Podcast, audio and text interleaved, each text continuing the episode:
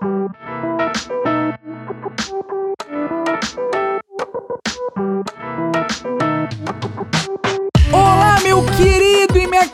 seja muito bem-vindo e muito bem-vinda ao primeiro episódio da sétima temporada do Existe um Microfone Entre Nós, esse podcast feito por mim, Igor Sarilho. E para começar a temporada com chave de ouro, a gente vai falar hoje aqui com pais de primeira viagem. Pois é, pois é. Aqueles pais que acabaram de ter bebezinho, que é o primeiro filho que eles estão tendo. E como eu não sou papai, chamei chamei os meus amigos Isabela Roberta e Thales Monari para que eles contem como é essa experiência de ter um baby pela primeira vez. A Isa é mãe do Henrico e o Thales é pai do Martim. Eles tiveram duas experiências totalmente diferentes, né? São duas gestações, então vão ser duas experiências totalmente diferentes que vocês vão ouvir tudo aqui neste episódiozinho. E eles vão contar tudo para você. Na verdade, tudo não, né? Porque o podcast só tem um, um tempo ali. Se, se eles contarem tudo, o podcast não acaba. É, eles vão contar boa parte da experiência que eles estão passando e que eles passaram. Eles vão contar pra gente como que foi quando eles descobriram que seriam papais, como foi a reação deles e da família. Eles vão contar também como foi para eles esse período de gestação, né? Aqueles nove meses, né? Da barriguinha crescendo, do bebê se formando. A gente vai falar também sobre o parto e eles vão dar algumas dicas para você que está aí com um baby a caminho pela primeira vez. Fechou? Então espero que vocês gostem. Não se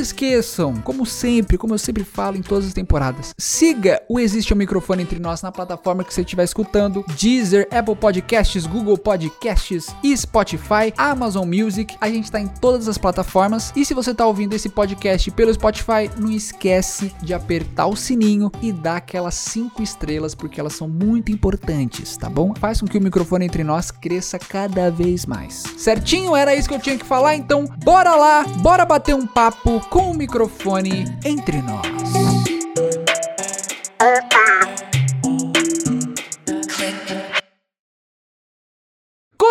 Começando o primeiro episódio da temporada e estou aqui com dois papais, o Thales e a Isa, acabaram de ter baby, baby recente aí, e eles estão aqui para contar a experiência de ser pai de primeira viagem, né? Primeiro baby, aquele desespero, aquele amor, mas aquele medo também, toda hora cagada de medo de acontecer alguma coisa. É, e aí eu quero começar perguntando para vocês, eu vou fazer uma linha do tempo. Então vamos lá do início. Como que foi para vocês quando vocês descobriram que seriam papais? O que que vocês pensaram? Como que vocês reagiram? Como que foi essa experiência? Vamos lá. Damas primeiro, Isa, por favor. Desespero.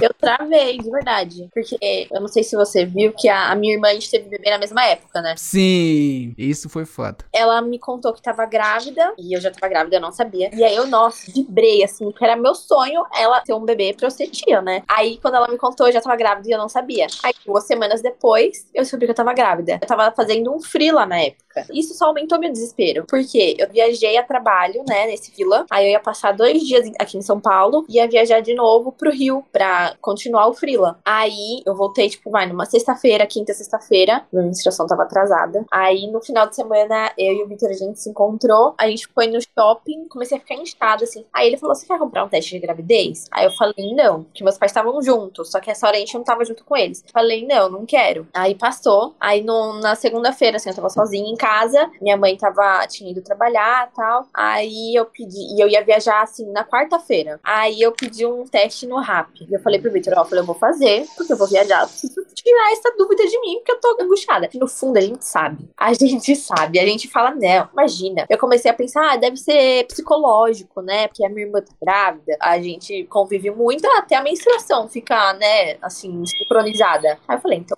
psicológico. Mas também, se você fez o ato antes, Isa, aí é 90% de chance a mais, né? Namorando ainda, então. exato, exato. Aí eu fiz o teste, no fundo eu já sabia, mas eu fiz ali naquela esperancinha de dar negativo, eu fiz. Tem que aparecer um, um maisinho, assim. Começou a aparecer ele retinho, e aí do nada apareceu outro, e ficou assim. Eu travei, eu sozinha em casa, e o Victor tinha falado: se der negativo, não é para você me zoar falando que deu positivo. Aí eu travei, assim, eu liguei pra ele ele na hora, chorando. Aí ele, não, calma. O Vitor é um poço de calma.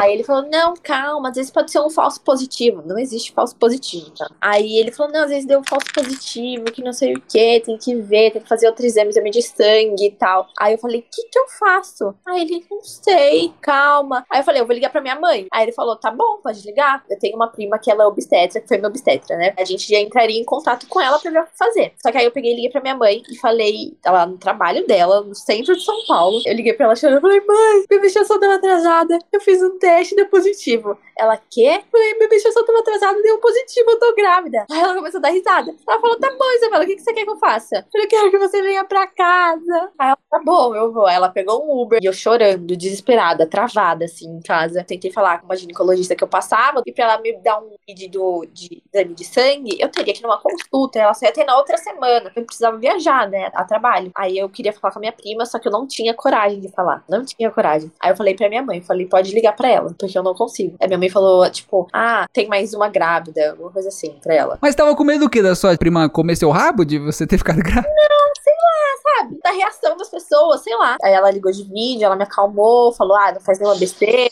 Aí ela mandou o pedido de exame, a gente saiu pra fazer o exame, tipo assim, duas horas depois, né? Aí eu fiz, aí acho que no mesmo dia, assim, ou no dia seguinte, deu positivo. E, cara, é um processo, assim, muito difícil de aceitar. Porque eu, eu sempre quis ser mãe, mas eu falava, vou ser mãe quando eu tiver pelo menos 30 anos ou quando eu tiver rica. Não aconteceu nenhum dos dois. E aí foi um processo muito difícil, assim. A questão da viagem, porque ia ser um. Era um fila que eu ia receber uma grana muito boa. Ia ser muito bom pra mim. É, pro meu currículo também ia ser muito bom esse frila, porque era uma baita de uma viagem, né? E aí eu tive que largar a viagem, porque tava tendo muito caso de Covid e influenza na época. E Foi no ápice do Covid ou não? Foi mais ou menos, né? foi no final de 2021, mas tava tendo muito caso. E no começo da gravidez, você pegar Covid, pegar alguma coisa muito forte assim, é arriscado, né? E aí a minha prima falou: acho melhor você não ir, Isa, porque tá tendo muito caso, né? Então é melhor você se resguardar um pouquinho agora no começo. Aí eu tive que avisar a empresa, e eles foram as primeiras pessoas a saber que eu tava grávida. Minhas melhores amigas souberam, tipo, eu descobri em dezembro, elas foram saber no final de janeiro. E todo mundo lá da empresa já sabia que eu tava grávida. E aí é um processo muito difícil, assim, de aceitar. Pelo menos foi muito difícil a aceitação. Porque, ah, eu tava no auge, assim, de aproveitar. Tinha acabado de voltar às festas que a gente gostava de ir, que gosta de ir. Tinha acabado de voltar a ir pra festa. Cara, minha vida ia mudar completamente. A gente tinha uma viagem comprada pra Tailândia. Era pra gente ter ido pra Tailândia esse ano. Foi tudo, sabe, você fica imaginando tudo, assim, ó. Você deixando tudo acontecer. Aquele bagulho de expectativa e realidade, né? É. Você tem expectativa, pô, vou fazer isso, aí chega a realidade, não, não, não, filhão, você não vai fazer essa porra, não. Foda. Thales, quero saber agora do lado do, do pai, que agora a gente soube do lado da mãe e do pai. E aí, como que foi pra você e pra Daphne? Cara, eu tô ouvindo assim o relato da Isa, eu me identifico muito assim, porque até pelo fato, né, de ter sido próximo, né? O nosso a gente descobriu, foi até curioso. A gente descobriu no dia do aniversário da minha mãe, mais para a primeira metade de janeiro, né, início de 2022. E aí ela fez o teste, ela fez dois testes, né, um mais simples e um outro mais mais sofisticado, digamos, né, que indica semanas, né, quantidade de semanas e tal. E foi engraçado porque eu tinha saído, eu tinha ido cortar cabelo, e aí eu voltei e aí eu já percebi que ela tava pouco diferente, assim. E aí eu cheguei, fui tomar banho ainda. Aí eu saí do banho e aí ela aparece na cama, assim, do, do nosso quarto e coloca o teste, assim, na, na cama. E aí foi engraçado, porque ela falou, olha, eu já, eu já dei uma desesperada, já dei uma surtada, agora é sua vez. e é muito doido, porque é uma montanha russa, cara. Você vai da calma ao desespero em questão de segundos. Eu fiquei, assim, claro que muito surpreso, um pouco desesperado na hora que eu vi. Só que ao mesmo tempo muito, muito feliz, assim. Eu perguntei, né, pra ela como que ela tava se sentindo e tal. E era a mesma coisa, né? Um completo desespero, porque realmente não foi planejado. A gente nunca nem tinha conversado muito profundamente sobre isso. A gente tinha acabado de, de tomar a decisão de morar junto, né? Mas a gente tava no outro momento e tal. Não foi tão planejado assim, apesar dela ter o sonho, né, de um dia ser mãe. E eu também tinha, tinha vontade de um dia ser pai também, mas não foi nada planejado, então a gente ficou um pouco desesperado, sem saber para onde ir, sem saber para onde correr. E a gente tem tem um, um, agravante que, né, a gente mora em São Paulo e a gente tá longe dos nossos, das nossas famílias. A gente meio que tá sozinho, que a família dela é lá de BH, minha até que é, é aqui do estado, São Paulo, mas é do interior. Então a gente não tem esse contato tão direto, né? Tão próximo, assim. Claro, rede social e tudo mais ajuda, né? Mas é diferente nesse momento. Mas, cara, daí a gente, a gente se abraçou, a gente, pô, topou mesmo, né? Encarar. A gente ainda fez mais um teste, aí o sangue no laboratório.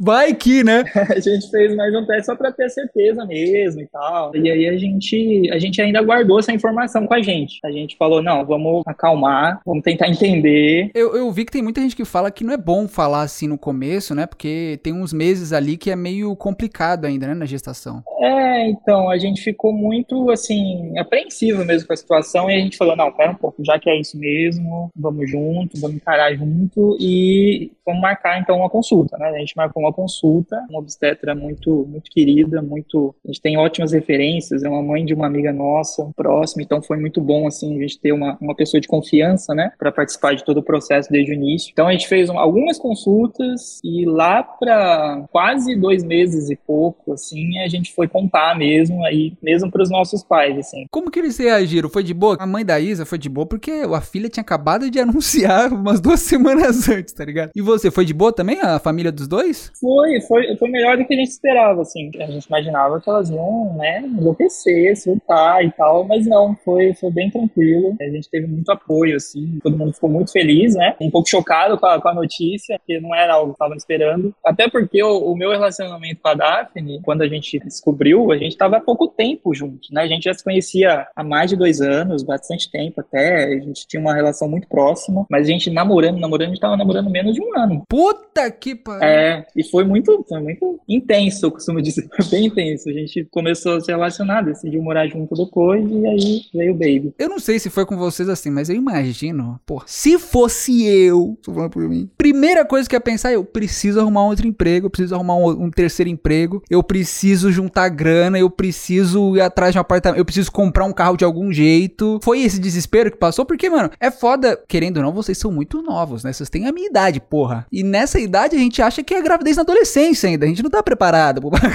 a gente tá achando que, porra, não pode ser. Foi isso que passou na cabeça de vocês também na hora do desespero? O Victor ficou desesperado, ele conversou com a minha mãe, né, assim, por mensagem ainda. Aí ele falou: Não, eu vou procurar um apartamento pra gente morar. Ia sair fazendo um monte de coisa. Aí minha mãe falou: Não, calma, respira, espera um pouco, sabe? Thales, você também passou pela mesma coisa? Em partes, claro, né? O que deixou a gente mais desesperado foi a questão do, do próprio parto em si, todo o processo de, de consultas que a gente precisa fazer até os nove meses e tal. E não só isso, né? Todo o planejamento para o bebê, né? Carrinho, é berço, é fralda, é roupa, é um milhão de coisas que você tem que pensar. Mas a gente, pelo menos a gente ficou um pouco, um pouco mais seguro pelo fato até da gente ter tomado a decisão de morar junto antes até de saber do bebê, então já estava tudo encaminhado, então a gente já estava morando junto, teve uma segurança um pouco maior até por conta disso. Pô, vocês são rápidos, hein? Nove meses já estão morando junto, já estão tendo. Os caras estão. Você é louco, velho. Ô, Isa, e você? Você morava com o Vitor já ainda não? Não, eu morava com meus pais e ele morava com a mãe dele. Caralho. Aí a gente conseguiu ir atrás de apartamento e tal. Nosso apartamento ficou pronto no final de julho. A gente ficou uma semana morando só nós dois. E a gente nasceu no outro sábado. Puta que pariu.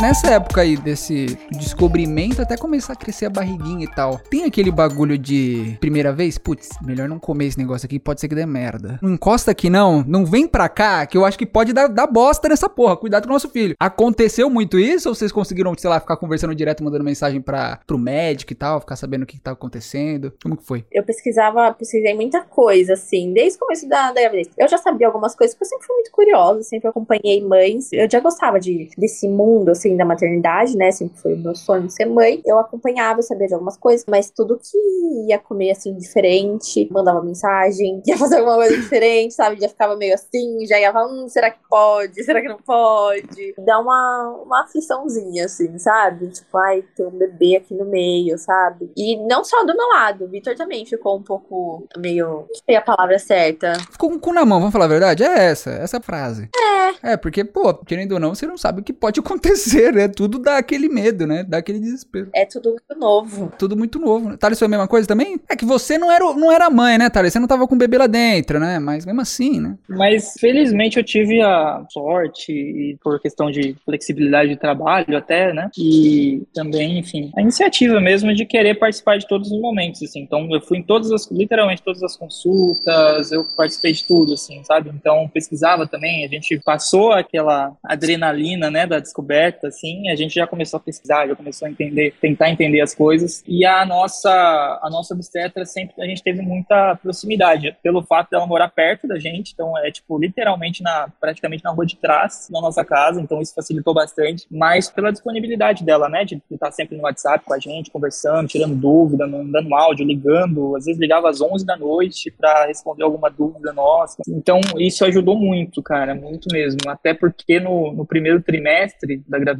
a Daphne precisou de ficar muito, muito tempo de repouso porque ela teve um descolamento ovular. Hum. Então, ela teve uma, uma intercorrência, deu um desespero, né, na gente. De repente, a gente teve que correr para o pronto atendimento, verificar o que estava acontecendo e tal, mas felizmente foi revertido. É, é muito comum até acontecer. E com repouso e tal, né, ficando mais em casa, a gente conseguiu superar, assim, mas foi um primeiro trimestre difícil, assim, sabe? De, de turbulência, digamos. Uhum. Mas a gente contou muito com todo o apoio, né? Toda a disponibilidade da obstetra, que sempre por perto, tirando dúvidas nossas. Então, isso ajudou bastante, sabe? Pô, eu acho que nesse momento ela tem que estar tá ali, velho. Não tem como, velho. Porque, como você falou, pode ser que acontece alguma coisa do nada ali e você precisa dela, né? A Isa não aconteceu nada disso na sua, né? A minha gestação foi de alto risco. Sério? Por quê? Porque eu me descobri, eu descobri que eu sou hipertensa, tenho hipotireoidismo, e aí no meio da gestação você faz um exame lá da curva glicêmica, né, pra ver se tem diabetes gestacional. Eu tive diabetes gestacional também, mas era uma coisa que a minha obstetra já imaginava que poderia acontecer por eu ter hipertensão e hipotireoidismo. Então, eu tomei muito cuidado, né, durante a gestação. fiz muita atividade física, dieta, uma dieta muito restritiva. Eu deixei de comer muita coisa, assim, que eu gostava, pra ter certeza de que tava tudo bem, sabe? Não aconteceu nada, graças a Deus, porque eu tinha muito medo dele nascer prematuro, porque a, a hipertensão pode, né, causar pré-eclâmpsia. E aí o neném tem que ser tirado das pressas, né? Uhum. Geralmente isso acontece a partir de 24 semanas. Não tá nem com seis meses, isso eu acho. Tá no meio da, da gestação ali, assim. Então é muito pequeno. O bebê não tem. O pulmão é, não é formado ainda, assim, direitinho para ele poder nascer e, e respirar sozinho. Então eu tinha tinha muito, muito medo. Eu já tinha tido um caso de pré-eclâmpsia na, na minha família, a esposa de um primo meu. Nossa, era, era meu pavor, assim. Foi tranquilo, né, porque eu me cuidei, mas até chegar nessa fase, assim, das 24 semanas, eu vivia agoniada. tinha que medir três vezes no dia minha pressão, tinha que ficar vendo a glicemia também três vezes no dia. Nossa, mano. Nossa, sério, foi agoniante. Aí eu comecei a relaxar mesmo, assim, de saber que se ele, por um acaso, nascesse prematuro, que estaria tudo bem a partir das 30 semanas semanas. E aí foi quando eu curti de verdade, sabe? Eu conversava muito com o Henrique quando ele tava na barriga. Eu falava, ó, espera pelo menos 37 semanas. A partir de 37 não é mais prematuro. Eu falava, espera pelo menos 37 semanas pra nascer. Eu tinha muito medo. Ainda bem que deu tudo certo, né, pô? Porque, porra. Mas eu quero falar agora dessa parte da gestação em si, quando a barriga começa a crescer e tem todos aqueles momentos lindos e às vezes não tão lindos assim. E aí eu quero saber de vocês, né? Porque você tava com um bebê dentro de, de você. Depois eu vou saber o lado do Thales. Como que foi, velho? Como que foi essa, essa transformação, assim? O que que você sentiu? Como que foi essa experiência para você, esses nove meses aí do, do Henrique na sua barriguinha? Eu achei muito bom, de verdade. Assim, apesar de eu ter sido uma gestação de alto risco, de ter essa minha aflição, né? Eu gostei muito de estar grávida. Era muito gostoso, assim, você sentir o neném se mexendo, você mexer, cutucar e o neném cutucar de volta. Foi muito gostoso. E, cara, a primeira vez que eu senti ele, ele mexendo, eu, eu já via, assim, um, um amontoadinho, assim, na, barriga embaixo, quando eu deitava. E aí eu, eu senti um negócio, minha irmã já tinha sentido a neném dela mexer. Aí eu perguntei pra ela, eu mandei mensagem pra ela, né? Assim, é assim, é uma sensação, tipo, de alguma coisa, sei lá, uma ondinha, assim, na barriga barriga? E ela falou, é. Aí eu já mandei mensagem pra Vitor, ah, tá mexendo, tá mexendo. Ele ficava tentando filmar. Foi muito boa a sensação pra mim. Eu gostei muito de estar grávida. É uma, sei, uma transformação, assim, absurda. Você se sente muito poderosa mesmo. Você tá gerando uma vida. É meio surreal. Eu acho até surreal, assim, imaginar uma pessoa que ele se formou dentro de mim, ele saiu dentro de mim e hoje ele tem nove meses, e, sabe? É, o bom que você teve sua irmã também, né? Que tava lá, pô, pertinho, duas semanas de diferença, velho. Tá acontecendo isso com você? Tá acontecendo. E comigo também, tá acontecendo a mesma coisa. É, e coincidiu da gente ter mais umas duas conhecidas, assim, amigas, próximas de nós, assim, grávidas. Que então a gente isso? trocava muita experiência entre nós. Isso era muito legal. Eu gostei muito de estar grávida. Foi muito gostosa a sensação. Não que eu queira de novo, tá? Mas. Não que eu queira outro filho. Mas foi muito boa a sensação. Foi muito gostoso, assim. E o Victor participou de toda essa experiência, tava lá também. Sim, a gente não tava morando junto, a gente se encontrava aos finais de semana, né? Porque ele tinha que trabalhar, ele morava muito longe. E aí a gente se encontrava no final de semana, encontrava assim, tipo, na sexta e voltava no domingo. Mas aí era ali o dia inteiro a gente cutucando a barriga, falando com ele, deitando com ele, sabe? Porra, que bonitinho. E você, senhor Thales? Agora o outro lado, né? Uma coisa que eu queria saber de você, Thales, falando disso daí de gravidez, que eu ouvi falar que quando a cônjuge está grávida, parece que você acha ela muito mais bonita, muito, você fica muito mais apaixonado do que você já está. Confere essa informação ou não? Cara, comigo aconteceu sim. Olha lá, ouvi falar, ouvi falar. Confirmo que sim. Mas olha, diferente um pouco da Isa, a experiência que, que a Daphne teve, assim, foi difícil, tá? Porque logo no primeiro trimestre, né, teve essa intercorrência do descolamento, então a necessidade dela ficar de repouso. Então foram algumas semanas dela de repouso, e é tipo repouso absoluto, tá? Só andar dentro de casa e poucos movimentos, não pegar peso nenhum. E foi difícil porque ela teve, ela sofreu muito nos primeiros meses com enjoo. Ela teve muito enjoo, muito enjoo mesmo. Às vezes com cheiro de perfume, cheiro de comida. Então ela teve muita dificuldade com alimentação nos primeiros meses, sabe? E depois ela, ela sofreu muito com falta de ar também. Caramba, velho. Porque o Neneco, o Neneco decidiu vir grandão, né? Ele nasceu até que relativamente grande, ele nasceu com 3 kg 115. Ele sempre foi muito comprido. Então ele ficava com, com o pezinho dele bem no estômago, bem na boca do estômago dela, assim, sabe? E ele sempre foi de mexer muito, muito, muito, né? Que, que é um ótimo sinal, inclusive, né? É um ótimo indicativo de que tá tudo bem e tal com a gestação, mas ele sempre foi de mexer muito e era sempre, curiosamente, era sempre à noite. Por volta das 9, 10 e ia. Embalava, madrugada dentro, mexia, chutava.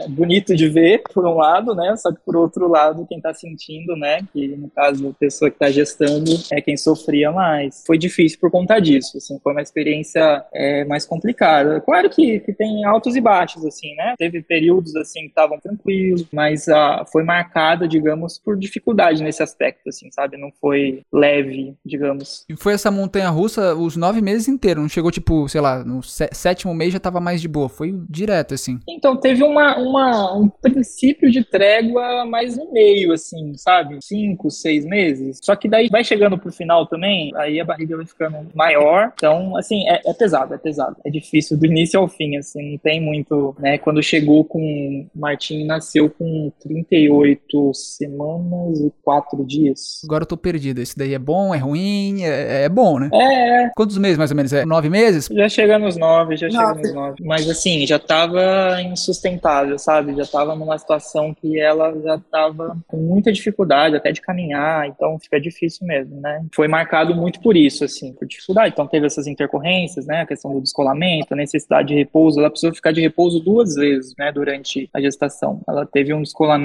e ela teve uma a placenta, né? Ficou numa posição que não deveria estar, que Nossa. atrapalharia, né? O, o próprio parto, mas depois reverteu com repouso. Então foi pesado por conta disso, sabe? Foi mais difícil. É foda, né? Cada gravidez é uma gravidez, né, velho? A Isa É. foi totalmente tranquilo, o seu foi totalmente mais complicado e tal. Pois é, nem, nem dor nas costas se sentia, igual o Thales falou, enjoo, essas coisas. Muita dor pé. Dor no pé? Aham. Eu não senti enjoo. Eu passei mal, assim, uma vez, mas eu sentia um pouquinho de enjoo é, no carro, às vezes. Eu pegava estrada e eu ficava no meio, alguma coisa assim atrás. E aí eu, eu ficava um pouquinho enjoada, mas aí eu já tomava um remédio que a minha obstetra tinha deixado. Mas tive muita dor no pé no final, principalmente, né? Que já tava maior. E aí você tem que compensar o peso ali. Nossa, doía muito meu pé. Senti falta de ar também no final. Dependendo da posição, assim, que eu sentasse, dava uma falta de ar absurda. Eu eu precisava ficar meio deitada. O nenê vai crescendo, vai diminuindo o espaço para ele, os órgãos vão ficando mais comprimidos ali, né? Então vai dificultando tudo. Você vai no banheiro toda hora, tem vez que ele começa a chutar a bexiga, empurrar a bexiga, aí você vai no banheiro de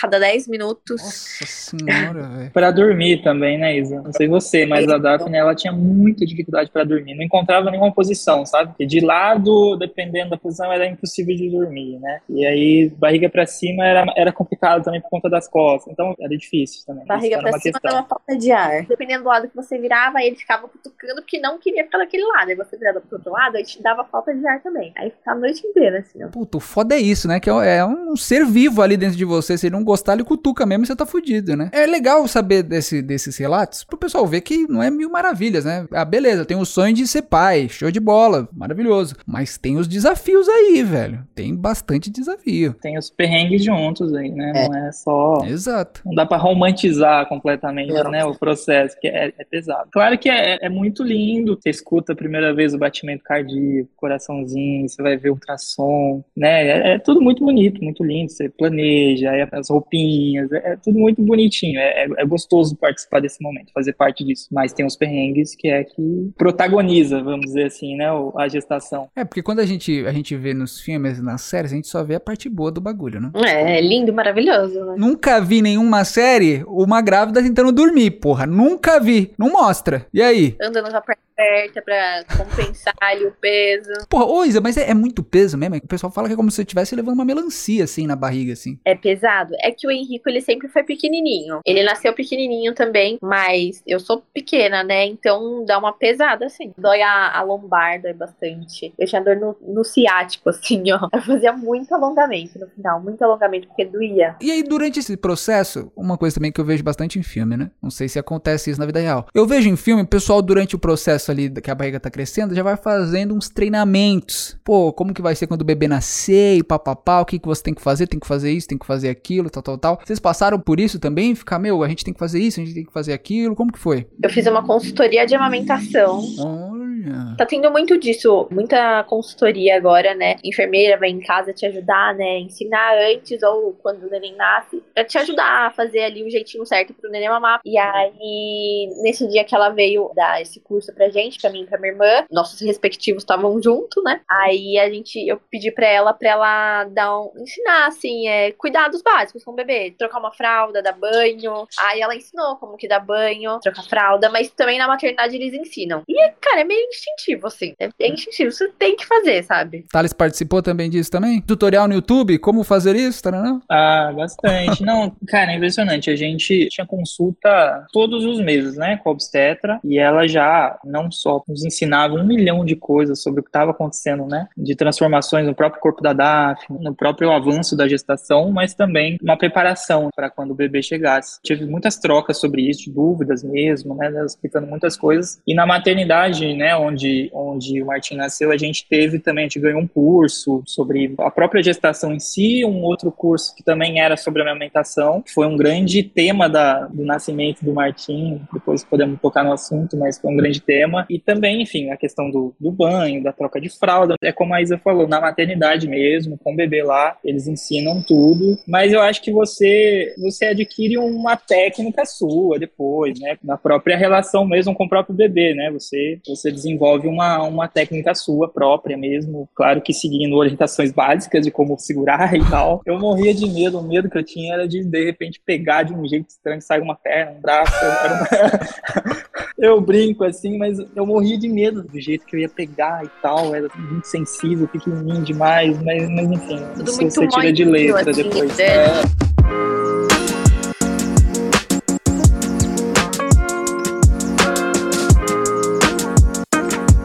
saber do eu acho que é um dos ápices, se pá, o ápice, né? Talvez o ápice do momento, que é o parto. No filme, o que acontece? Bolsa estoura, pai sai correndo pegando as coisas, vamos pro hospital. É isso que acontece geralmente. E mãe fica desesperada sentindo dor pra cacete. É assim ou não? Foi assim com vocês? Não, eu queria a parte normal. Então eu fiquei esperando o tempo do Henrico, né? Comecei a ter contração de manhã. Eu comecei a marcar, né? Porque assim, quando o neném vai nascer, o trabalho de parto tem que estar com contrações regulares. Tipo, a A contração dura um minuto, com intervalos de cinco minutos entre elas. Mas não tava muito regular, assim, né? As minhas, mas eu tava marcando. É, a minha bolsa não estourou, mas saiu o tampão, né? E aí, junto com o tampão, saiu um pouco de sangue. E aí, a minha obstetra achou melhor eu ir pra maternidade pra ver se tava tudo bem. Aí, eu cheguei lá, tava sentindo contrações, bem irregular, assim. Quando eu cheguei lá, eles fizeram o toque, né, pra ver, e eu tava só com dois centímetros. Não, tava com um centímetro. Pra neném nascer, tem que estar tá com 10. Caralho. Aí, eu fiquei lá, passei a tarde lá, assim, caminhando pra fazer ultrassom também, pra ver se ia dilatando mais, ficava mais regular. Em nenhum momento ficou tão regular, assim, era bem irregular as minhas contrações. Aí eu voltei para casa, no final era umas, seis, umas 8 horas, a gente voltou para casa, porque o plantonista de lá e a minha obstetra falaram que é, se eu ficasse lá, eu ia ficar só sofrendo lá. Era melhor eu ir pra minha casa, tomar um banho, relaxar, fazer um alongamento em casa, isso iria ajudar, porque nesse momento, assim, eu comecei a ter contração, era 11 da manhã, 8 da noite eu tava só com 2 centímetros. Você ficou o dia inteiro lá, velho? O dia inteiro. Eu cheguei lá, na verdade, eu cheguei de tarde lá, mas foi o dia inteiro sentindo dor. Puta que pariu. A única trégua que eu tive foi que eu fiquei uns 20 minutos assim, sem sentir dor. E depois voltou. Aí eu voltei pra casa, a gente foi pra casa da minha mãe, né? Para os meus pais, porque eles que levaram a gente pra maternidade, eu e o Vitor. E aí, era que eu cheguei lá, a dor ficou muito intensa, absurdamente, assim, de se contorcer, de se contorcer, eu não aguentava. É a pior dor da vida? A pior dor que você já sentiu? Sim. Você vai pra. Falam que você vai pra Partolândia, é real. Você vai pra Partolândia. Você delira, assim, você sai de si. Tem muita coisa que eu não lembro. A gente voltou pra maternidade. Eu cheguei lá, eu tava só com dois centímetros ainda. E sentindo uma dor absurda, assim. Tava tudo bem com o Henrico. Eles fazem exames, né, pra ouvir o coração. Tava tudo bem com ele e eu sentindo uma dor absurda. Aí a minha prima pediu pra me internar, né? Aí nesse momento a dor ficou muito mais intensa. Eu não lembro de várias coisas. Eu lembro que eu tava sentada assim no, num lugar lá. E aí tinha uma enfermeira anotando meus dados, dados do Vitor. Ela perguntou com o que, que o Vitor trabalhava. E eu não sabia responder. Por que, que ela tava perguntando pra você, porra? Você tava lá morrendo de dor. Ele tava fazendo a outra parte da papelada. Puta que pariu. Ela perguntando as coisas e, eu, e vinha a contração. Ela falava, espera. E eu suava, assim, eu me contorcia. Eu tava. Eu lembro que colocaram uma toquinha em mim, porque iam me levar pro centro cirúrgico, né? E aí colocaram uma toquinha, eu me contorcia de um jeito na cadeira que a toquinha ficava saindo da minha cabeça toda hora. E eu suava, suava. E ainda tava 2 centímetros. 2 centímetros. Ah, então eles decidiram fazer o. Como que é o nome? Cesariana, né? Não, a gente ia induzir. Hum. Na verdade, como eu tava com uma dor muito intensa, eu falei pra minha prima, né, pra minha obstetra, eu falei, eu não vou aguentar. Eu sou muito resistente pra dor, de verdade, eu sou muito resistente pra dor. Mas eu falei, eu não vou aguentar, tá absurdo pra mim, tá insustentável, dá falta de ar, eu não conseguia falar. Falei, eu não vou conseguir. Ela falou, Isa, não tem problema. Se você achar que você quer uma cesariana, tudo bem, a gente vai pra uma cesariana. Isso não vai te fazer menos mãe, mas pode ficar tranquila que a hora que a gente chegar aí, a gente conversa. Aí, a hora que eu cheguei no centro cirúrgico, eu já falei pra moça, eu falei, ó, não precisa me tirar daqui, porque vai ser aqui, eu vou ter uma cesariana. Não quero parto normal. E aí, a hora que ela chegou, eu tava só com 3 centímetros, urrando de dor, suando. Meu Jesus. Tava o ar-condicionado no centro cirúrgico fortíssimo lá no talo e eu suando, assim, suando. Vieram pra me dar anestesia e a minha prima tava me segurando assim. Eu fui pra morder ela de tanta dor. O Vitor vinha me abanar, eu falava, para. Ele falava alguma coisa, eu ficava, não, espera. Tinha que passar a dor pra eu voltar. Se você sai de si. Porra, isso, mas não tinha como não ser cesariana, velho. Pelo amor de Deus, velho. Não, muita Nossa dor. Senhora. Eu fiquei, ao todo foram 12 horas sentindo dor. 12 horas. E o Thales lá tomando refrigerante enquanto a Daphne. Sacanagem.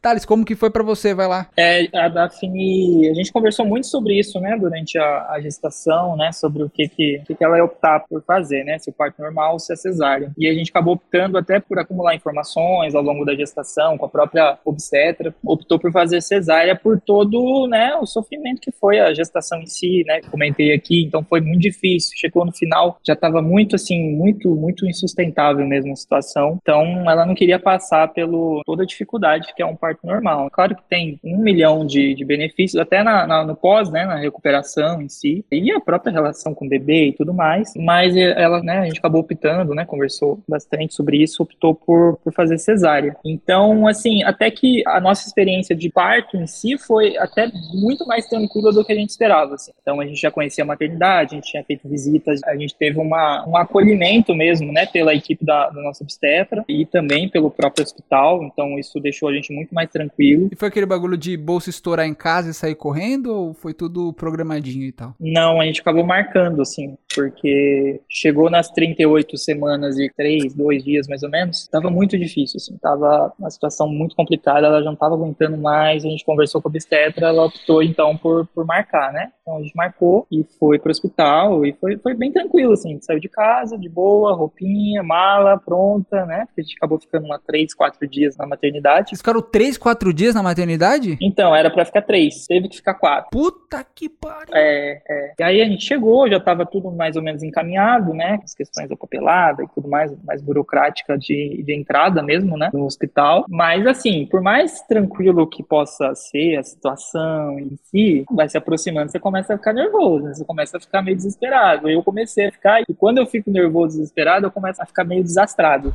A esquecer de coisa. Aí, nossa, cara. E aí a gente chegou no quarto, assim, e já tava mais ou menos no horário de ir pro, pra sala de cirurgia, e eu tinha que arrumar uma bolsinha com roupinha, né? Que seria a primeira troca de roupa do neném, né? Aí, beleza, arrumei. Aí esqueci uma meia. Aí a enfermeira falou, mas tem que ter uma meia. Tá. Aí esqueci a touca, aí tem que pegar a touca. E nisso eu tava cismei de arrumar problema no cofre do quarto. E eu ligando. Então, assim, eu comecei a ficar um pouco nervoso, um pouco desesperado. Daí a Daphne falou: não, se calma, vamos lá. Caralho, a Daphne falou se calma pra você.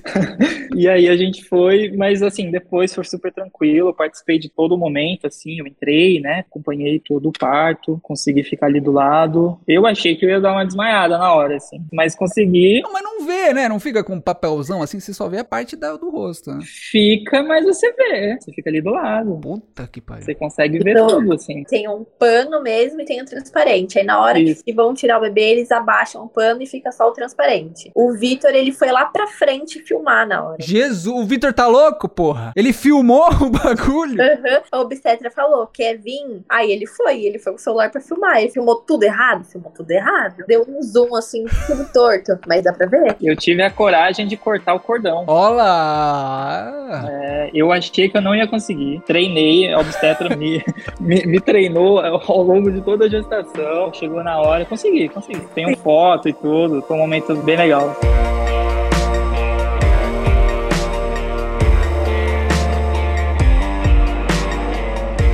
Uma parte que eu não posso deixar passar, porque Thales falou de cortar o cordão umbilical. Mas tem aquele primeiro encontro, né? Que é você encostar, você ver, você dar um beijinho. Uma coisa que eu já ouvi falar por aí é que quando você vê o seu baby, nasce um amor que parece que é maior do que todos os outros. Você poderia dar um chute na sua mãe e no seu pai pra ficar com a criança. É verdade isso daí? Aconteceu com vocês isso daí também? No momento que falaram que ele ia sair da barriga, eu já comecei a chorar muito. Muito, muito, muito. Assim, a situação comigo foi meio complicada, né? Porque o Henrico, quando ele nasceu, depois que ele nasceu, ele ficou na UTI. Hum, Porque ele, quando ele nasceu, faltou ar, né? E aí tiveram que levar ele muito rápido pra mim. Ele nasceu, eu vi que tiraram ele, mas ele não chorou, assim, eu não ouvi ele chorar, ele só deu uma resmungada. Aí eu perguntei se tava tudo bem, né? Aí minha prima falou: tá, tá tudo bem, ele só tá um pouquinho de preguiça. Aí deu uma resmungadinha, aí pegaram ele, enrolaram ele, levaram até mim, assim, colocou pertinho do meu rosto, aí eu chorei, chorei, chorei. E aí depois já logo levaram pra pediatra pra fazer tudo, ajudar ele a respirar tal. E aí eu até demorei, assim, meio pra entender toda a situação que tava acontecendo, porque eu fiquei tão anestesiada, assim, de felicidade, de amor, de ver, de saber que meu neném tinha nascido, que eu demorei um pouquinho pra entender a situação, sabe? Até na hora que eu fui lá pro pós-parto pra recuperação, até porque quando ele foi pra UTI, a gente demorou um pouquinho pra ter uma notícia de saber como que ele tava, né? Então,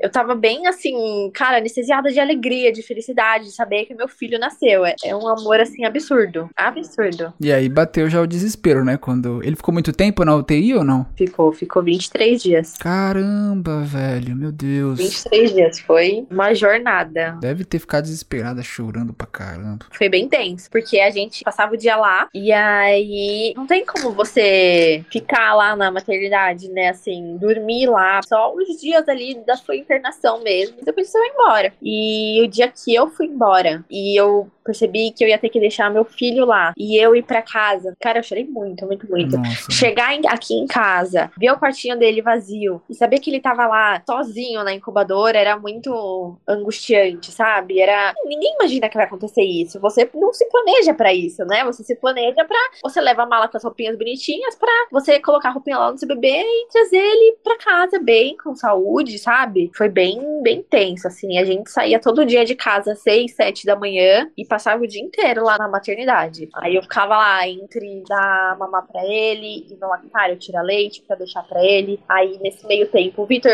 ficava com ele e o Vitor tinha tirado férias do trabalho dele pra poder passar esse primeiro mês, né, com o Henrique. Foi praticamente as férias inteiras dele lá no, na maternidade acompanhando ele na UTI. Pelo menos ele saiu. É. Pelo menos agora tá saudável. Graças a Deus. E você, senhor Thales? E aí? Foi complicado também ou foi mais de boa? E por favor, fale o que você sentiu quando você viu o Martim ali na sua frente, né, pô? Assim, é inexplicável, assim, né? O que a gente sente na hora. Eu comecei a tremer na hora que eu percebi que tava saindo. E aí eu vi o chorinho. Quando vi pela primeira vez, eu desabei, eu comecei a chorar bastante. Muda, muda tudo, né? Ali você nasce uma outra pessoa em você. Você não volta mais a ser o que você era antes de você ver aquela primeira, primeira vez que você vê seu, seu bebê, né? Então muda tudo. E chorei bastante. Foi bonito, porque assim que ele, ele saiu, eles já passaram, né? O bebê pra ela. E aí a gente ficou lá paparicando ele. E aí logo depois, né, já tem que levar para poder fazer as medidas dele, pesar, enfim, a pediatra avaliar, enfim, tem uma série de coisas, mas na mesma sala, né, eu acompanhei lá e tal. E aí consegui mostrar pra vovó, mãe da Daphne, que tava acompanhando do lado de fora, mas tem uma, uma janelinha, um vidro que ela consegue ver a sala, né? Então ela, ela pôde ver, então foi bem legal. Foi muito bom, assim, a experiência em si do parto. Logo depois a gente conseguiu ir pro quarto, mas não foi tão pesado como a situação que a Isa passou, mas foi complicado também, porque não foi só essa, esse momento bonito, assim, do parto, porque ele teve que ficar, né? Teria os três dias, ele teve que ficar um quarto dia, porque ele teve problemas com a amamentação e também ele teve icterícia, né? Que é, um- é uma questão da pele, é um pouquinho amarelada, né? Por conta de, de acúmulo de bilirrubina no sangue. Tem acontecido bastante até, né? Eu andei pesquisando, os bebês eles acabam tendo que tomar aquele banho de, de luz, né? Uhum. Então é o bebê todo peladinho, assim, num- numa, numa cabininha, com uma luz,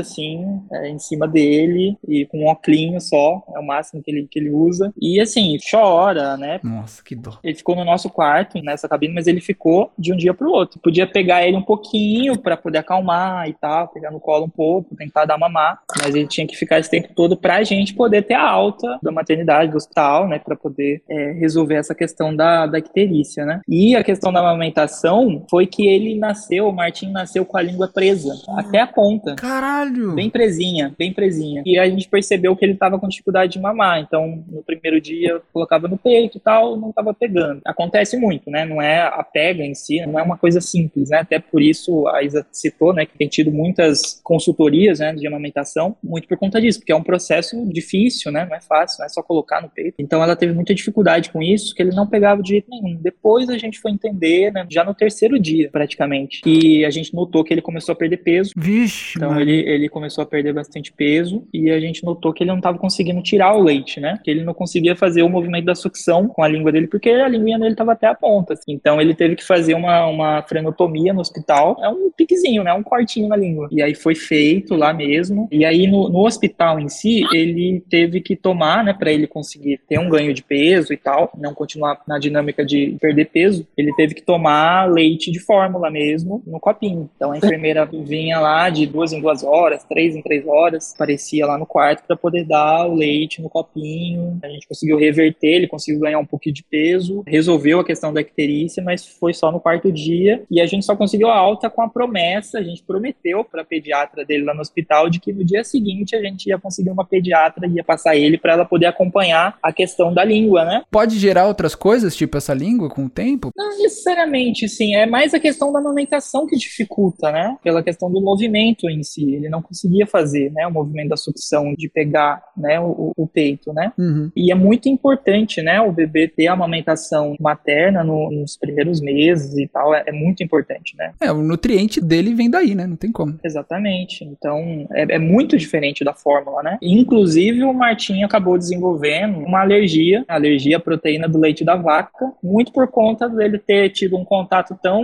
novo, né, com três dias, a uma fórmula, né? Nossa, velho. É, então, então ele desenvolveu essa alergia, a gente tá tendo que lidar com isso, mas aí depois, enfim, a gente teve que fazer todo um acompanhamento com a pediatra, com a fono, para poder ver essa questão da língua. Ele precisou fazer uma outra frenotomia, porque, como eu disse, era até a ponta. Então resolveu a questão da pontinha no hospital, só que na maternidade, enfim, não é especialidade também, né, das pediatras, elas não perceberam que ainda tinha uma, uma fibra bem grossa, mais funda aqui. Tava dificultando ainda. Teve que fazer mais uma cirurgia, né, já com um mês e pouco. Mas agora ele tá suave, agora é só essa alergia. Sabe? Não, agora tá perfeito. Mas assim, até os três meses, ele teve que fazer essa nova cirurgia para soltar a língua mesmo para valer. E não é uma coisa automática, né? Soltou, pronto, aprendeu a mamar. Não, precisa fazer uma série de movimentos, de exercício. E a gente fazia com ele, com a fono, né? A gente passou na fono até os três meses dele para ele aprender a mamar. Agora, mama de qualquer jeito, deitado, de pé. Fico até emocionado de ver, porque os três primeiros meses foram uma batalha para ele conseguir mamar. Foi uma batalha que a gente conseguiu vencer, mas agora tá, tá perfeito. Porra, é foda, né? Olha o tanto de desafio que você passa. Puta que pariu.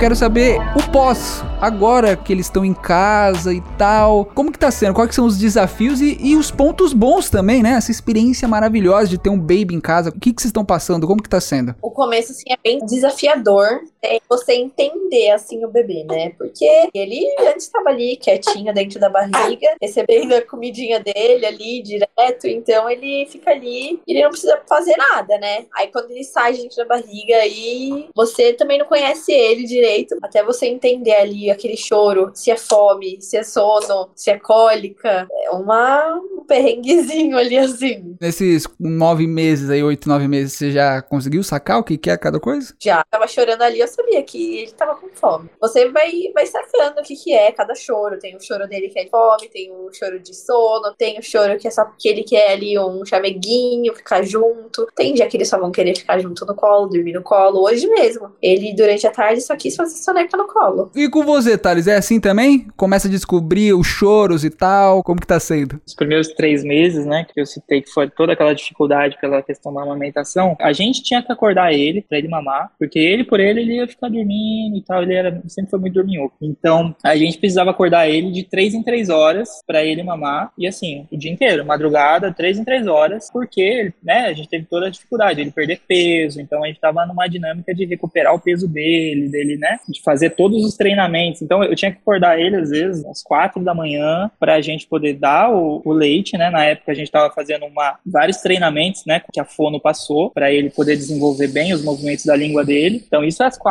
da manhã. Então a gente acabava não dormindo porque você tem que acordar de três em três horas do bebê para ele mamar. O processo em si da, da amamentação, do treinamento leva aí quase uma hora. Aí para você colocar ele para dormir, você coloca. Aí depois você não pega e dorme de uma vez. Precisa às vezes comer precisa, né? Tomar um banho. Então, às vezes, sobra meia hora para você deitar e dormir. Então, o começo é bem difícil, assim, né? É diferente para cada um e tal. São dificuldades diferentes, mas eu acho que a questão do sono em si, tanto para o bebê quanto para a mãe, para o pai, é muito difícil. E mesmo depois que a gente passou por esse momento mais difícil, o sono sempre foi uma questão para o Martim. Por exemplo, ele desenvolveu comigo uma, uma relação nossa mesmo dele só dormir comigo durante o dia. Ele só aceita dormir comigo, eu ninando ele. Ele tem um jeito muito específico específico de ninar, que é balançando, segurando ele de frente para mim. E cantando o hino de São Paulo também, né? Cantando o hino de São Paulo, todas as músicas de São Paulo, já conhece todas. Eu, eu, até brinco que a primeira vez que ele for pro estádio ele ouvir a torcida cantando, ele vai falar, ué, pai, tá hora de dormir?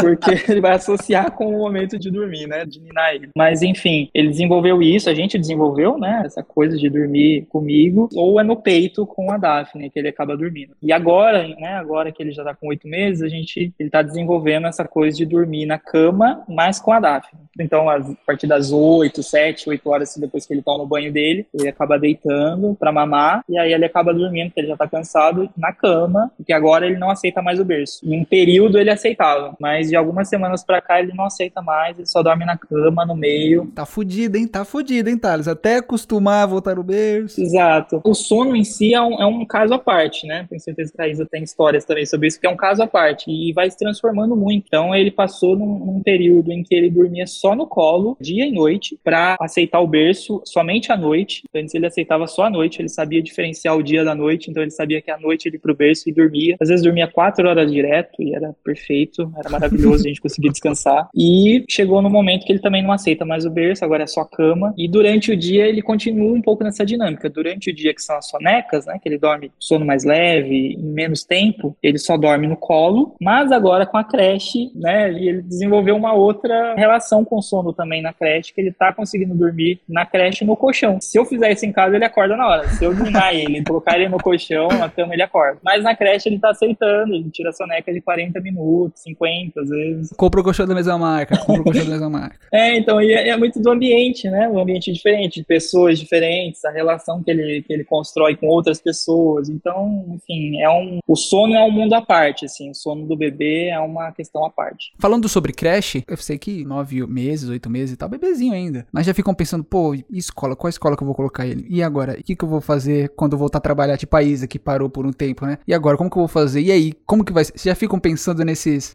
desafios do futuro? Porque, porra, deve ser um. Se você ficar pensando muito, você, você surta, né? Porque é muita coisa pra pensar. E, e médico, e dinheiro, e não sei o quê. E aí, vocês pensam muito nisso agora? Eu penso. Principalmente porque, como ele, ele fica direto comigo, né? Eu quero cuidar dele, ficar com ele aqui em casa, né? Cuidando dele. O tempo assim que eu conseguir, vai. Até quando a gente aguentar, assim, né? Eu quero colocar ele numa boa escola, numa boa creche, assim, que. Porque eu sei que em casa ele tá muito bem cuidado comigo. Eu acho que tem que ser um lugar, assim, passe muita confiança. Você saiba que tá cuidando ali respeitosamente do seu filho. Porque a gente vê cada coisa, sabe, acontecer, de deixar a criança lá sozinha. Eu tenho um grupo de mães, né, que alguns bebês já vão pra creche, pra escolinha. Algumas mães falavam que chegavam lá, meio que conhecendo a escola, outras crianças sozinhas, assim, sentadas na cadeirinha. Só de eu imaginar o Henrico sozinho numa cadeirinha, assim, sem ninguém dando atenção para ele, me dá, assim, um aperto no coração absurdo, sabe? Então eu acho que tem que ser uma escola que eu saiba que ele vai estar muito bem cuidado e que ele vai ter uma, um bom ensino. Porque, cara,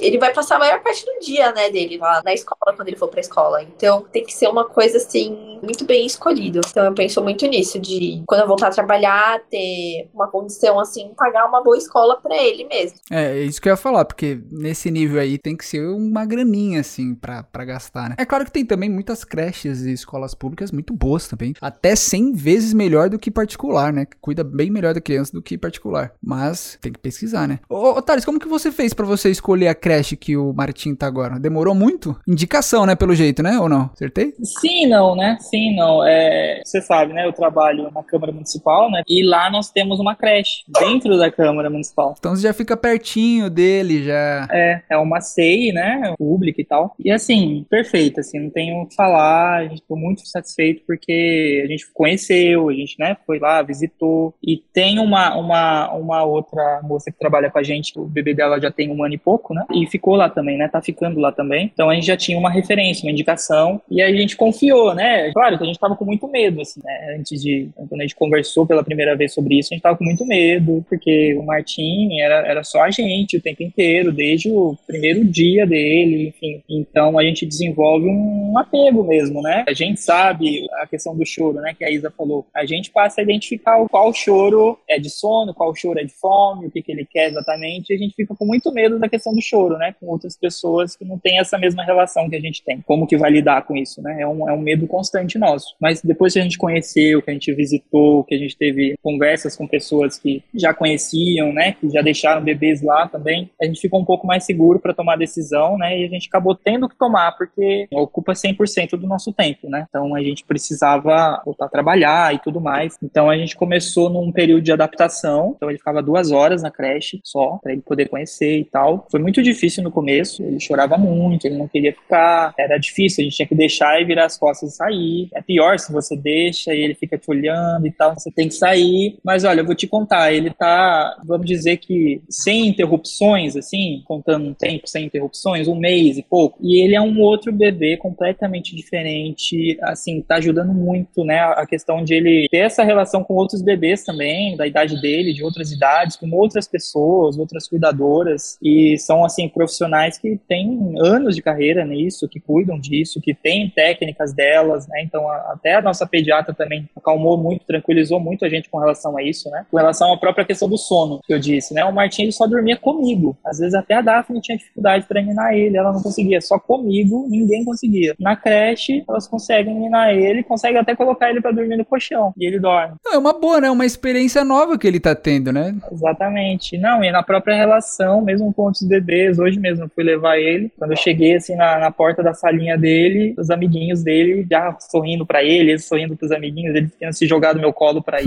Uma outra coisa que ele desenvolveu nas últimas semanas, ele já tá com oito meses, né? E ele não tava conseguindo ainda sentar sozinho. Então a gente colocava ele sentado, ele caía pro lado. Colocava ele sentado, ele caía para frente. Não conseguia. Nas últimas semanas, com, né, ele indo pra creche bastante, acho que a própria questão de ver outras crianças sentando, apoiando, ele começou a sentar sozinho. Agora ele senta sozinho, ele se levanta, já tá praticamente engatinhando, então muda completamente, assim. É um outro bebê que você recebe quando você deixa na creche, depois pega. Então agora ele já tá ficando um pouco mais tempo, quatro, cinco horas, já é uma, um respiro, né? A gente consegue trabalhar, consegue planejar outras coisas, né? Então é bom para todo mundo. Para ele, porque ele tá tendo relação com outros bebês, com outras pessoas, né? Importante, né? Pra socialização dele. E pra gente também, para todo mundo. Ô Isa, já fica preparada.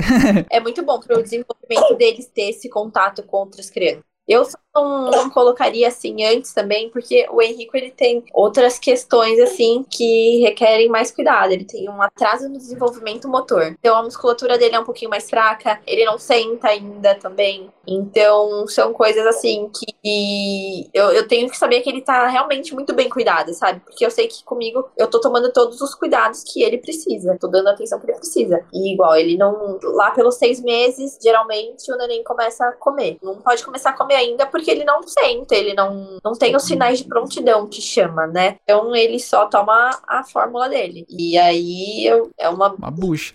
é, tem que saber que tá muito bem cuidado, sabe? Então eu não, não confiaria de deixar ele numa creche no momento. Eu sei que mais pra frente vai precisar realmente numa escola, numa creche, que vai ser muito bom pro desenvolvimento dele. Eu conheço outras mães que colocaram e, cara, é realmente muito bom. Eles aprendem muito vendo outras crianças se espelhando. Mas Isa, vai tranquila, vai no seu tempo, você que é mãe, você que sabe, tá ligado? É. Mas antes da gente ir para a parte final deste bate-papo maravilhoso, chegou a hora da coluna do meu irmão, chegou a hora da coluna do Williams Glauber, a primeira coluna da temporada. Caso você esteja chegando agora, conhecendo agora o microfone entre nós, todo episódio o meu irmão tá aqui fazendo uma coluninha, trazendo informações, trazendo estudos, curiosidades sobre o assunto que está sendo abordado no episódio. Dessa vez, claro, ele vai falar sobre os pais de primeira viagem. Não sei se a coluna dele está boa, não sei se está ruim. Você vai ouvir e vai tirar suas próprias conclusões, beleza? Então é isso, aproveitem esses minutinhos com ele e daqui a pouco eu estou de volta com o finalzinho do papo. Muitos bons dias, boas tardes, boas noites, queridíssimo ouvinte deste podcast maravilhoso. Eu sou o William Glauber e na coluna de hoje a gente vai falar sobre as mudanças, né, na vida de quem decide ser papai e mamãe. De acordo com Save the Children Federation Inc. Organization, a transição para paternidade para maternidade pela primeira vez é um período de muita mudança e são mudanças muito rápidas e que acontecem às vezes no intervalo de um ano só. Algo muito interessante acontece porque o cérebro de quem vai se tornar pai e mãe, ele tenta preparar essa pessoa emocionalmente para a complexidade de tudo que vai acontecer. Em 2014, a Ruth Feldman, pesquisadora tanto em Israel quanto na Yale School of Medicine, conduziu um experimento com pais e mães de primeira viagem. E aí, o que, que ela e outros pesquisadores descobriram? Duas regiões principais do cérebro que são particularmente ativas nesses pais e mães de primeira viagem do que em qualquer outra pessoa. A primeira é uma rede de processamento de emoções e a outra é a amígdala,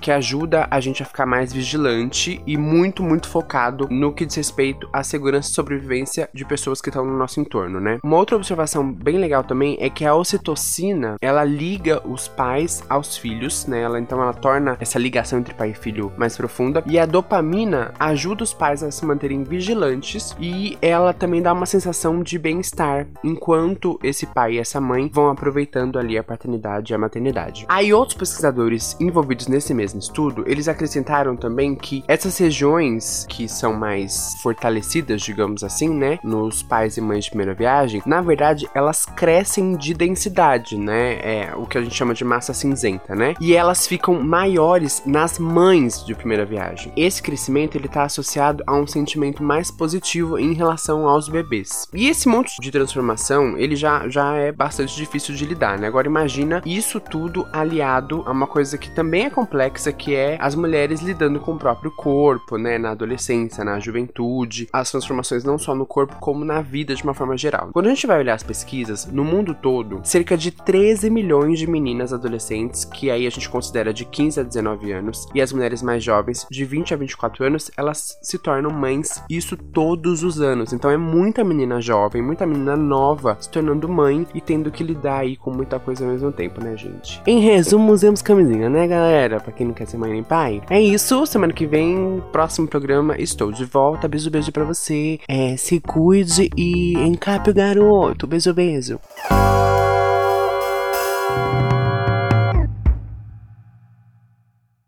Pra fechar este podcast com chave de ouro ou chave de merda, não sei, vamos ver agora. Eu queria que vocês dessem, agora que vocês já passaram oito, mais de oito meses, né? Porque com a gravidez e tal, muito tempo dessa experiência de ser pai, queria que vocês dessem dicas pro pessoal que tá esperando o bebezinho ou que descobriu agora, faz duas semanas, deu teste positivo e vai ter o bebezinho. Queria que vocês dessem dicas pra esses pais de primeira viagem e tal, coisas que eles devem fazer ou não devem fazer, que vocês passaram, né? Vamos lá. Dormir. Aproveitem, aproveitem esse momento, durmam bastante.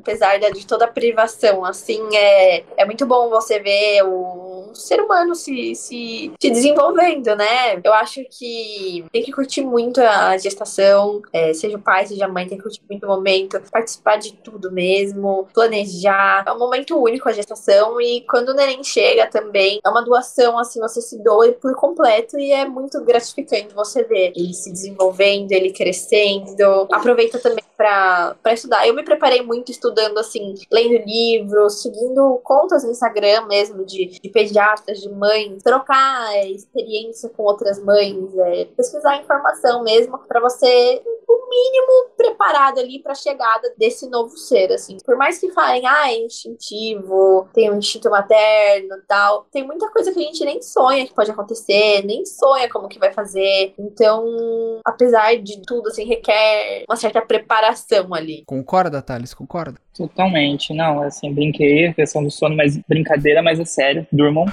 de verdade, porque muda tudo. É, mas assim, é isso. É curtir muito, claro, na medida do possível, porque também tem muitos perrengues, mas é, acho que participar de todos esses momentos, né, na medida do que for possível para cada pessoa, né, mas participar, acompanhar, é, dar todo o apoio possível, né, para a pessoa que está gestando, porque não é fácil. Todos os aspectos, aspectos emocionais, físicos, né, então é muito difícil. Uma pessoa que está tendo seu corpo completamente transformado, gestando um outro ser. Acho que todo o apoio possível nesse momento, mas curtir mesmo tudo que tem para curtir na gestação, no próprio nascimento, né, nos primeiros meses. E, e, e, isso que a Isa falou é fundamental, né? A informação. Hoje a gente tem um acesso até mais fácil, assim, às informações. As redes sociais tem muitos conteúdos, muitos conteúdos mesmo, né? No Instagram, muita coisa mesmo de, de pessoas que trabalham com isso, que usam as redes sociais, né, como uma, uma ferramenta para poder disseminar essas informações sobre o bebê, enfim, sobre a maternidade, paternidade. Eu acho que é buscar mesmo, estudar, tentar entender todas as, as necessidades do bebê, né, construir uma relação de, de muita parceria mesmo, né, com o bebê, enfim. Eu acho que é mais ou menos essas, são essas as, as dicas, algumas das dicas. É você ir se atualizando ali, buscando entender mais ou menos como que vai ser esse universo novo, essa vida nova, né? Muda completamente sua vida. Então, é, tem que se preparar, assim. Uma coisa que eu tenho que acrescentar aqui, baseada nas histórias que vocês contaram aí, que vocês passaram, é esteja preparado, mas também saiba que muita coisa que você não se preparou vai acontecer. Muita coisa pode acontecer que você nem pensou. Você vai pensar em milhões de situações e uma situação que você não pensou vai acontecer. Então acho que tem que se preparar, mas também tá pronto para tudo que vier, tá ligado? Porque senão você tá fudido. Não tem receita de bolo e uma caixinha de surpresa. Falou só tudo, Isa. Perfeito para fechar. Então por isso estamos fechando mais um episódio. Pô, queria muito agradecer vocês por vocês terem topado, vocês terem participado. Acho que deu pra vocês compartilharem bastante tudo que vocês passaram, né? Queria que vocês divulgassem redes sociais de vocês, pro pessoal conhecer vocês, conhecerem os babyzinhos e tal, pedirem algumas dicas, né? Quem sabe? Compartilhem, por favor. O meu Instagram é Isabela Roberta, com L só. Tem o meu TikTok também, que eu já postei alguns videozinhos de, de rotina com o Henrico, da gente se arrumando pra sair. Postei vídeo durante a minha gestação também, arrumando a mala. Eu gostava muito de ver essas coisas quando eu tava grávida. Meu Instagram também, vira e mexe, posta umas fotinhos nossas lá, fotinho dele. O TikTok é Isabela Roberta também. É Isabela Roberta. Porra, que maravilha, hein? Eu tô Isabela Roberta. Esse arroba é meu, ninguém rouba. E você, Thales Monari? Fale, suas redes sociais. Thales Monari. Arroba Thales Monari, TH2Ls, Monari. Tô mais no Instagram. E assim, daquele jeito, né? Não tem muito tempo, não. Eu ando um tempo longe, mas é isso. É isso, gente. Espero que o pessoal entre em contato aí com vocês pra tirar aquela dúvida gostosa. E, meu, de novo, agradecer demais. O papo foi muito, muito bom. Mas, né, a gente fica por aqui. Então, tchau, gente. Muito obrigado, viu? Valeu. Tchau, tchau, gente. Prazer. Tchau, obrigada.